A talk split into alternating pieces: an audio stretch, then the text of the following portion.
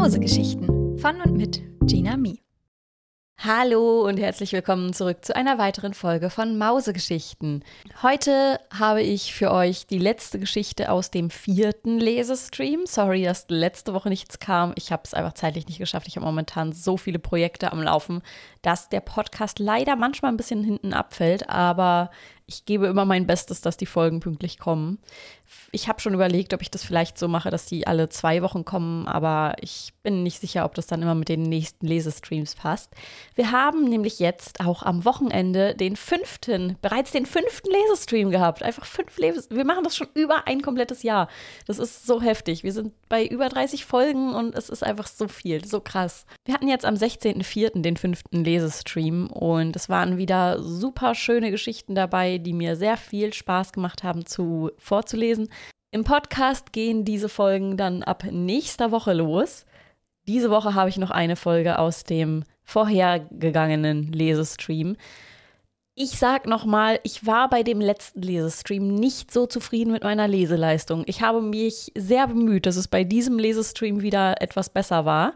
Dementsprechend in dieser Folge vielleicht noch nicht meine beste Leseleistung. Ich bin nicht ganz zufrieden damit, aber die Geschichte ist trotzdem eine ganz schöne. Und deswegen hoffe ich, ihr habt sehr viel Spaß dabei. Bevor es damit losgeht, habe ich allerdings noch eine kleine Info, beziehungsweise ich teile ja immer so ein bisschen meine Gedanken mit euch. So, ob es dann anders kommt, weiß ich vorher nie. Aber es ist nun so, dass ich jetzt gerade dieses Jahr, ich bin mittlerweile seit über zwei Jahren Streamerin und irgendwie passiert dieses Jahr sehr viel, was für mich als Streamerin wunderbar ist und super toll. Und ich habe so viele Projekte und so, mit so vielen tollen Leuten, mit denen ich zusammenarbeiten kann. Aber dadurch muss ich halt auch immer ein bisschen meine Prioritäten gucken. Und ich mache das mit dem ganzen Lesestream ja im Prinzip alleine, bis auf, dass die Geschichten halt aus meiner Community sind. Aber ich mache diese komplette Vorbereitung dafür alleine. Ich lektoriere die selbst, bringe die irgendwie auf äh, mein, äh, meinen Kindle, dass ich das vorlesen kann, mache die zu E-Books, ich mache die Cover dafür selber, ich mache ich mach den Schnitt dafür selber. Und die ganzen Videobeschreibungen und so, also dieses komplette Podcast-Ding, was aus dem Lesestream resultiert, mache ich halt alles selber. Und das ist immer sehr viel mehr Aufwand, als man eigentlich glaubt. Und deswegen weiß ich noch nicht, wie wir jetzt in den folgenden Monaten den nächsten Lesestream planen können, da ich halt unglaublich viele Messen im, über den Sommer habe und halt auch größere Projekte, die sehr viel mehr Planung bedürfen, wo ich mich dann einfach nicht auf andere Sachen konzentrieren kann. Außerdem ist es so, dass ich, also die meisten Podcasts machen ja eine Sommerpause.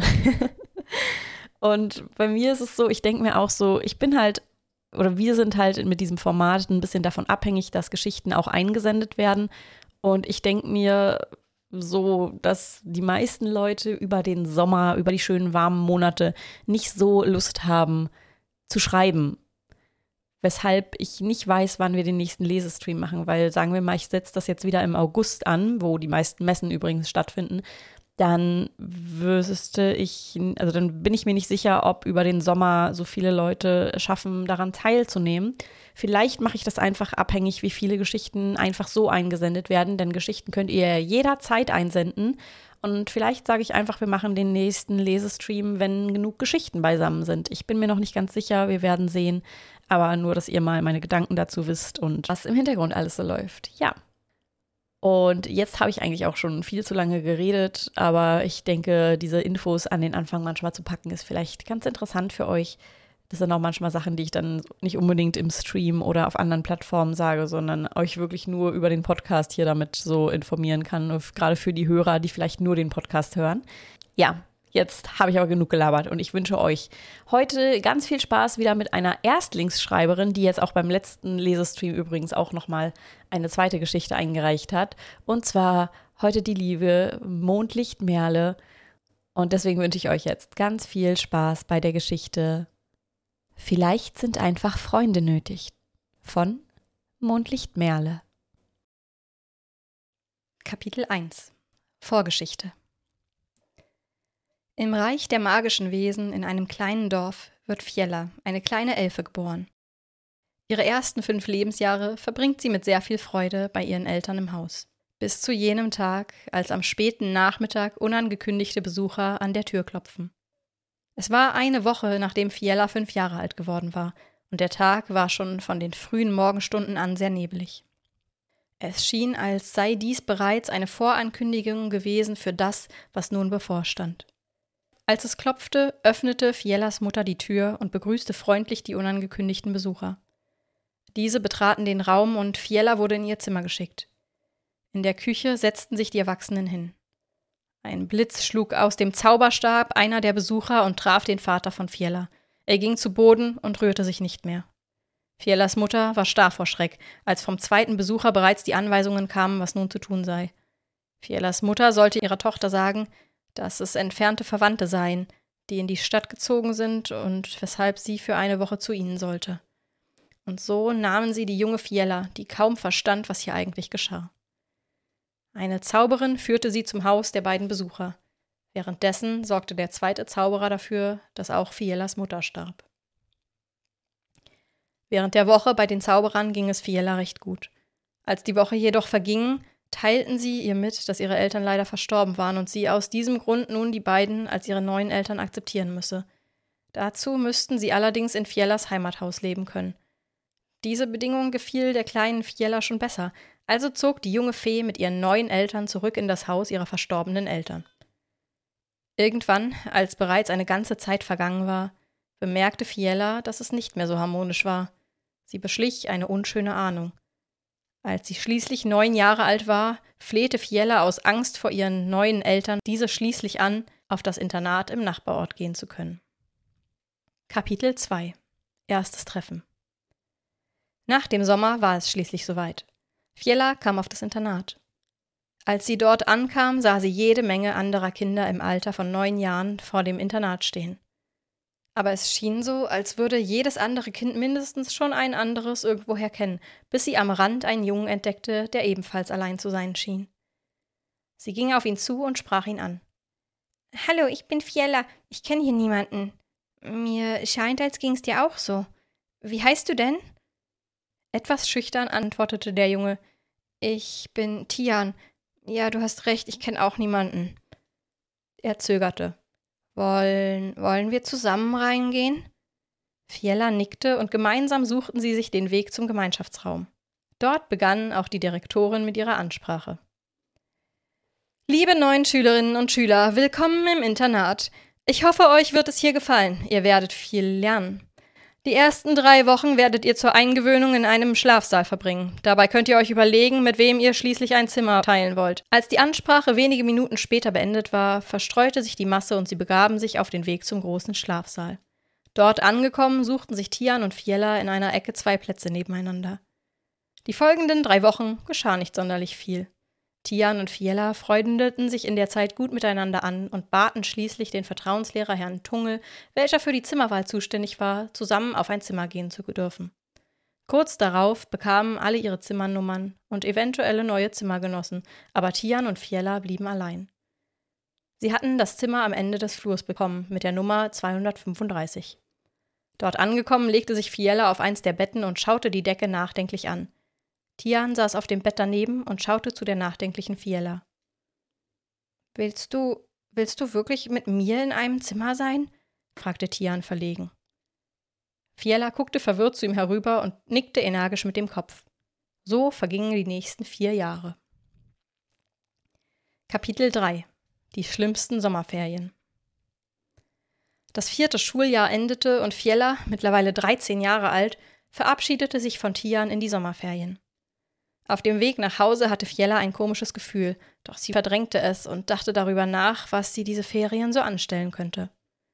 Nach einer etwa einstündigen Fahrt kam sie zu Hause an, und ihre Eltern warteten bereits auf sie. Freudig winkten sie Fiella zu und setzten sich an den Tisch, um über das Schuljahr zu sprechen. Fiella erzählte ihnen kurz angebunden von ihrem Schuljahr und ihren Noten, setzte sich aber schnell ab, um in ihr Zimmer zu verschwinden.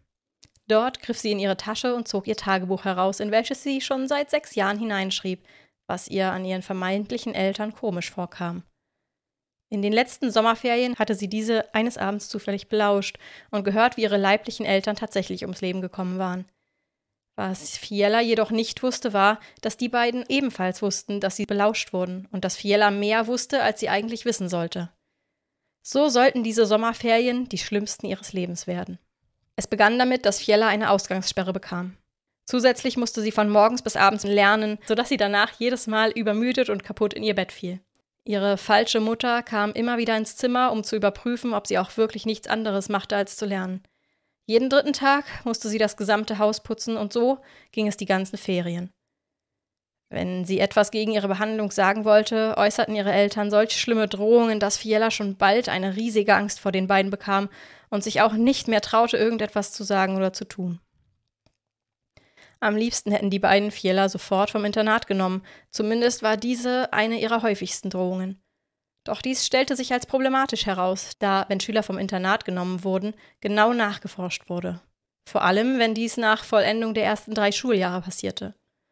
Wenn sie nichts riskieren wollten, konnten sie also zumindest diese Drohung nicht wahrmachen. Und so prasselten die letzten zwei Tage vor Schuljahresbeginn Drohungen verbaler Gewalt auf Fiella ein. Vollkommen davon verstört, begab sie sich am ersten Schultag zurück ins Internat und es war klar, das fünfte Schuljahr würde anders laufen als sonst. Kapitel 4 Der Beginn eines chaotischen Schuljahres Schon als Fiella beim Internat ausstieg und auf Tian zukam, war ihm klar, dass in den Ferien etwas Schreckliches passiert sein musste. Fiella sah so mitgenommen und ängstlich aus, dass Tian sich Sorgen machte, seine Klassenkameraden überhaupt darauf anzusprechen. Sie würde sonst bestimmt gleich zusammenbrechen, dachte er. So schwieg er betreten und sie gingen gemeinsam auf ihr Zimmer. Dort angekommen schnaufte Fiella einmal durch und lächelte Tian an, als wäre nichts gewesen. Am Mittag begann dann der Jahreseingangstest, um zu prüfen, wie viel vom letzten Jahr hängen geblieben war. Während diesem Test war Fiella sehr unkonzentriert und machte einige Fehler mehr als üblich. Am nächsten Tag begann dann das eigentliche Schulleben und es gab neue Stundenpläne sowie teilweise neue Lehrer. Als erstes Fach hatten die beiden Natur bei ihrem Lehrer Herr Iontos, dieser erklärte ihnen, dass dieses Schuljahr sehr praktisch geprägt ist und sie mehr in den Schulgarten und manchmal auch in den kleinen Schulwald gehen würden. Eigentlich fand Fiella das sehr interessant, allerdings passte sie gerade nicht wirklich auf, was sowohl Tian als auch Herrn Ioantos auffiel. Äh, Fiella, wärst du wohl so gütig, entweder deine Gedanken mit uns zu teilen oder zumindest am Unterricht teilzunehmen? Fiella zuckte erschrocken zusammen, nickte und schaute den Rest der Stunde schuldbewusst an die Tafel. Als es zum Schulschluss klingelte, begaben sich Tian und Fiella auf den Weg zum Speisesaal, holten sich was zu essen und setzten sich an ihren Tisch, um dann schweigend ihr Essen zu sich zu nehmen. Dann schauten sie sich stumm an und gingen weiterhin schweigend auf ihr Zimmer. Dort angekommen, setzte sich Fiella an ihren Schreibtisch, schlug ein Buch auf und las. Währenddessen schaute Tian ihr dabei zu und überlegte, ob er Fiella nun darauf ansprechen sollte, was ihm aufgefallen war, oder es doch lieber dabei belassen sollte. Nach fünf Minuten innerlichem Hin und Her rang er sich schließlich dazu durch und fragte: Was ist eigentlich mit dir los, Fiella? Du siehst so traurig aus und sprichst kaum noch ein Wort, seit wir aus den Ferien zurück sind. Alles gut bei mir. Ich habe dir nichts erzählt, weil dieses Mal einfach nichts Besonderes passiert ist, antwortete Fiella. So ging es schweigend weiter und Tian traute sich nicht mehr, irgendetwas zu sagen. So verging der Nachmittag bis zum Abendessen. Auch dorthin begaben sie sich eher schweigend, und wenn sie redeten, dann nur über die Schule. In der folgenden Woche fiel es immer wieder im Unterricht auf, dass Fiella entweder unkonzentriert war oder traurig aussah. Bis zu dem Tag, wo sie mit Herrn Iontos einen Ausflug in den Schulwald machten. Kapitel 5 Die Drohung Fiellas Eltern hatten in der Zwischenzeit das Internat durchgehend beobachtet und wussten, dass es an diesem Tag in den Schulwald gehen sollte. Dafür hatten sie einen befreundeten Zauberer als Schatten angeheuert. Er sollte sie verletzen und dem Mädchen Angst machen. Ahnungslos gingen die Schüler in den Wald und gingen dabei ihrer Aufgabe nach, verschiedene Pflanzen zu suchen, zu trocknen und zu archivieren.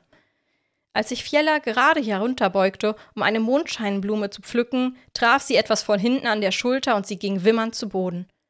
Als Tian, der schon um eine Ecke gebogen war, das Wimmern hörte, machte er auf dem Absatz kehrt und bückte sich zu Fiella herab, als er sie erreichte. Was, was ist passiert? Alles gut bei dir? fragte er sofort. Fiela stöhnte kurz auf und antwortete: Ich, ich weiß nicht, meine Schulter tut weh. Mir ist, mir ist schwindelig. In dem Moment wurde Fiela schwarz vor Augen und sie fiel ohnmächtig zu Boden. Besorgt rannte Tian los auf der Suche nach Herrn Iontos, wobei er dreimal beinahe stürzte. Als er ihn endlich erblickte, rief er: Herr Iontos, Fiella ist was passiert. Sie ist, sie ist ohnmächtig. Tian saß verwirrt und etwas benommen draußen vor der Krankenstation. Die Schulärztin ließ ihn noch nicht zu Fiella und so wartete er bereits seit einer halben Stunde, die sich für ihn jedoch wie drei Stunden angefühlt hatte. Dann endlich dürfte er zu ihr. Sie saß aufrecht in ihrem Krankenbett, doch sie sah sehr blass und verängstigt aus. Tian hielt es für die beste Idee, sie mit einigen Witzen von der Situation abzulenken. Das gelang ihm nicht so gut, doch wenigstens ein kleines, kurzes Lächeln konnte er ihr entlocken. Kurz vor dem Abendessen musste Tian gehen. Er verabschiedete sich von Fiella und ging in den Speisesaal. Dort nahm er sich was zu essen und schwieg die ganze Mahlzeit über, bis Herr Iontos ihn zu sich winkte. Tian stand auf und ging zu ihm hinüber. Komm bitte nach dem Essen zu mir. Ich möchte mit dir über etwas reden. Er nickte stumm als Antwort.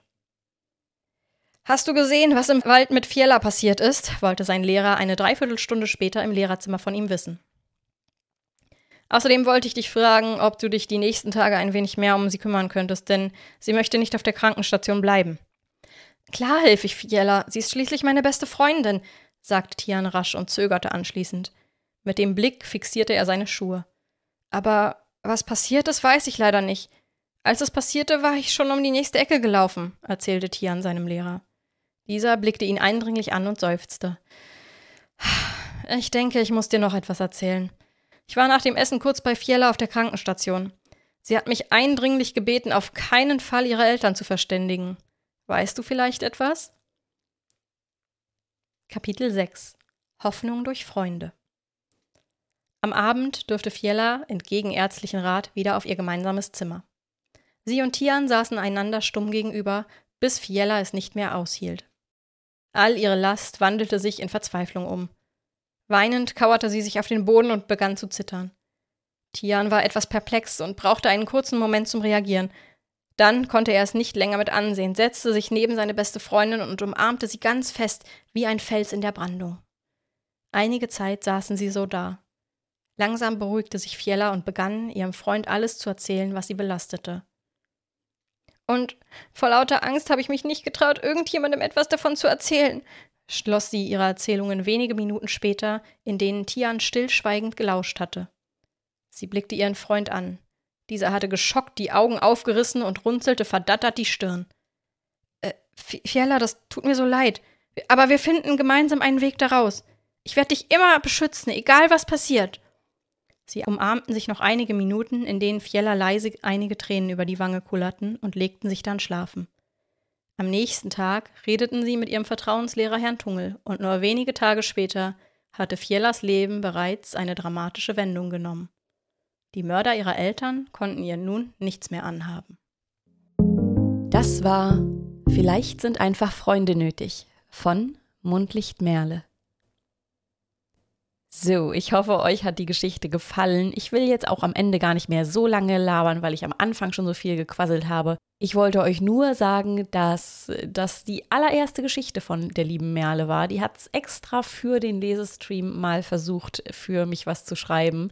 Und das geht übrigens einigen der Autoren oder der Schreiberlinge so aus diesen ganzen Podcast-Geschichten, dass sehr, sehr, sehr viele Leute sich gedacht haben, ey, ich, hab, ich wollte es schon immer mal versuchen, aber ich habe mich nie getraut. Jetzt habe ich endlich mal einen Anlass dafür. Und enorm viele von den Geschichten, die ihr hier gehört habt im Lesestream, in dem Podcast, sind einfach Geschichten gewesen, die als aller, aller, allererste Geschichten geschrieben wurden von den jeweiligen Schreibern.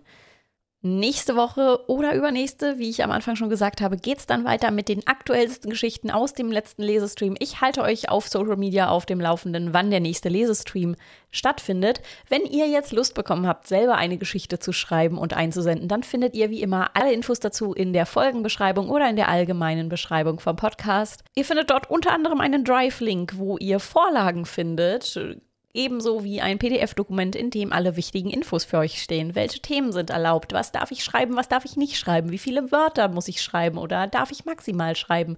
Alle solche Fragen werden euch in diesem Dokument beantwortet und ihr könnt die Geschichten jederzeit einsenden. Wir hören uns in der nächsten Folge von Mausegeschichten. Habt noch einen wunder, wunder, wunderschönen Tag. Bis denne!